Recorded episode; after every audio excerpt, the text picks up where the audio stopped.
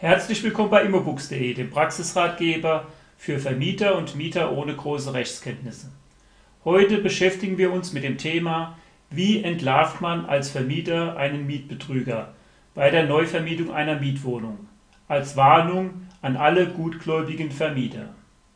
In unserem Beispielfall hat die Vermieterin Rita Ehrlich eine Dreizimmerwohnung im Speckweg 155 in Mannheim neu zu vermieten und einen passenden Mietinteressenten gefunden. Der charmante Mietinteressent Viktor Wünsch hat sich bei der Vermieterin persönlich vorgestellt, die Selbstauskunft ausgefüllt und auch unterschrieben, den Personalausweis, Kopien seiner letzten drei Verdienstbescheinigungen und eine einwandfreie Schufa-Selbstauskunft vorgelegt.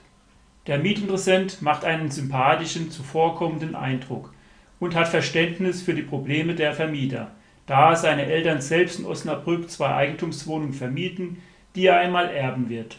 Er kann zudem kurzfristig in die angebotene Wohnung einziehen, da sein jetziger Vermieter die Wohnung für seine schwangere Tochter wegen Eigenbedarfs gekündigt hat, wofür er als Mieter Verständnis hat. Er freut sich, die Wohnung bei Einzug selbst renovieren zu können und so nach seinem eigenen Geschmack gestalten kann.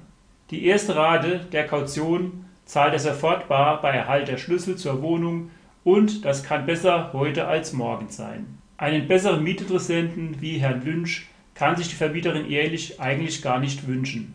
Der Mietvertrag wird unterschrieben und die Wohnungs- und Schlüsselübergabe für den Folgetag vereinbart. Doch als danach die Vermieterin ehrlich aus Routine die Bonität des Mietinteressenten Wünsch prüft, fällt sie aus allen Wolken. Der Mietinteressent Wünsch ist ein finanziell faules Ei. Er ist zahlungsunfähig und hat die eidesstattliche Versicherung über sein Vermögen bereits mehrfach abgegeben und schon mehrere Zwangsräumungen hinter sich mit mehreren tausend Euro Schaden für seine bisherigen Vermieter, die er geleimt hat mit seinen Geschichten als Opfer einer Kündigung wegen Eigenbedarfs, Wasserschadens, Brand der Wohnung, Abriss wegen Sanierung, Straßenbau, Verkauf seiner bisherigen Eigentumswohnung wegen Scheidung, Erbauseinandersetzung, Studiums der Kinder in den USA, der Fantasie eines Betrügergehirns sind keine Grenzen gesetzt, auch nicht der Leichtgläubigkeit vieler Vermieter. Und auch vom Fälschen von Schufas Selbstauskünften schrecken Betrüger nicht zurück. Die Vermieterin Ehrlich hat den Mietvertrag zwar unterschrieben, aber glücklicherweise hat sie die Mietsache noch nicht an den Mieter Wünsch übergeben. Sie kann wegen der arglistischen Täuschung des Betrügers Wünsch den Mietvertrag anfechten und der Mietvertrag ist dann von Anfang an nichtig und seitens der Vermieterin Ehrlich besteht keinerlei rechtliche Verpflichtung, die Wohnung an den Mietbetrüger Wünsch tatsächlich zu übergeben. Aber das ist Thema eines anderen Ratgebervideos. Grund genug für die Vermieterin Ehrlich, sich einmal damit zu beschäftigen, wie kann man als Vermieter einen Mietbetrüger rechtzeitig entlarven?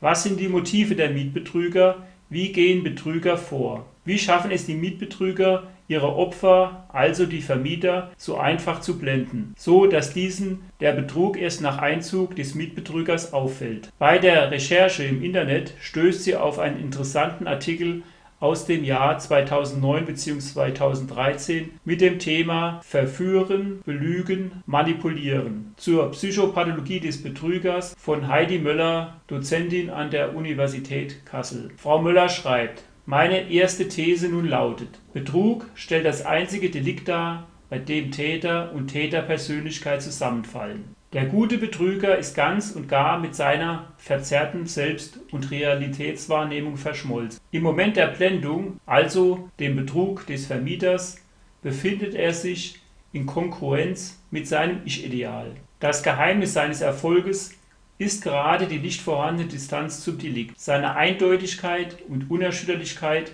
machen ihn so überzeugend. Betrug ist nicht an eine soziale Schichtung gebunden.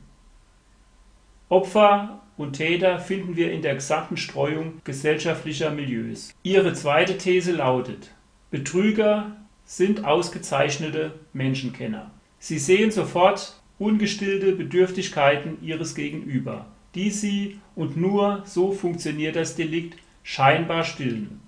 Sie stellen sehr rasch Vertrauen her und übliche Distanzen schmelzen. Sie benutzen sensible Punkte, Eitelkeiten und Empfindlichkeiten ihrer Interaktionspartner als Vehikel für ihre Manipulation und das, ohne es zum großen Teil selbst zu spüren. Weiterhin führt Frau Möller bezüglich der biografischen Hintergründe aus. In den fünf Jahren meiner Tätigkeit als Anstandspsychologin entdeckte ich in der beraterischen Arbeit mit Betrügern ein immer wiederkehrendes Muster.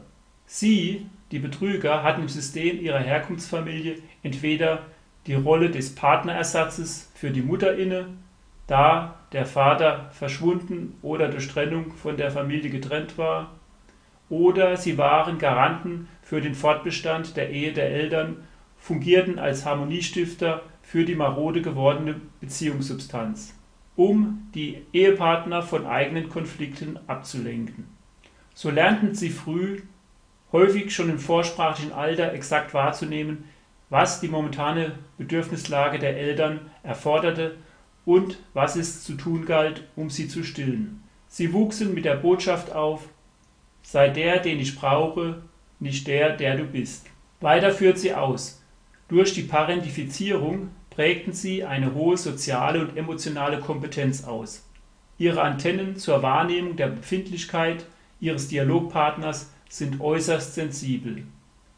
Ihre genaue Beobachtungsgabe zeigt ihnen, wann es ihrem Gesprächspartner nicht gut geht, bei welchen Inhalten er oder sie schluckt, wann die Augen flackern. All diese Informationen werden registriert, gespeichert und bedarfsgerecht benutzt. Heute als Erwachsene spielen die Täter, also die Betrüger, ihr differenziertes Instrumentarium zu deren, also des Opfers, Nachteil aus. Sie machen sich die Bedürfnisse der anderen zur Blendung und Manipulation zunutze.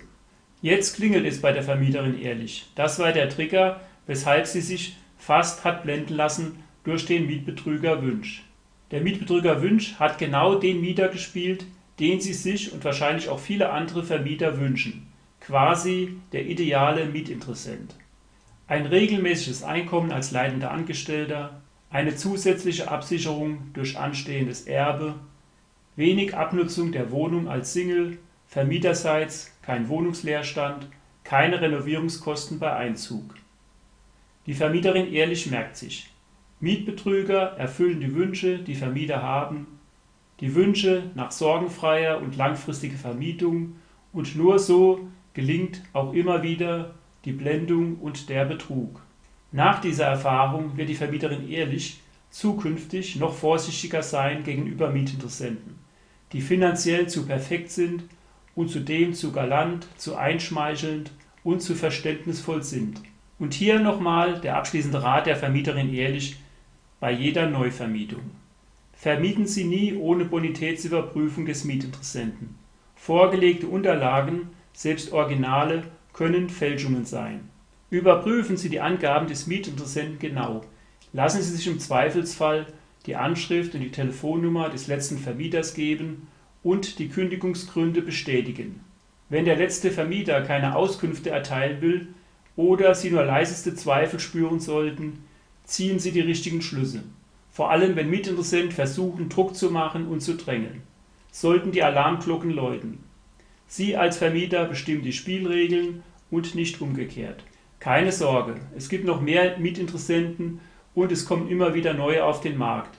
Und irgendwann ist der Richtige dabei. Falls Sie noch Fragen oder Anregungen haben, erreichen Sie uns wie immer unter immobook.t-online.de oder Sie besuchen unsere Website vermietershop.de. Dort finden Sie mögliche Musterschreiben für die Anfechtung eines Mietvertrages. Abschließend wünschen wir Ihnen noch eine gute Zeit. Tschüss, Ihr Immobooks-Team.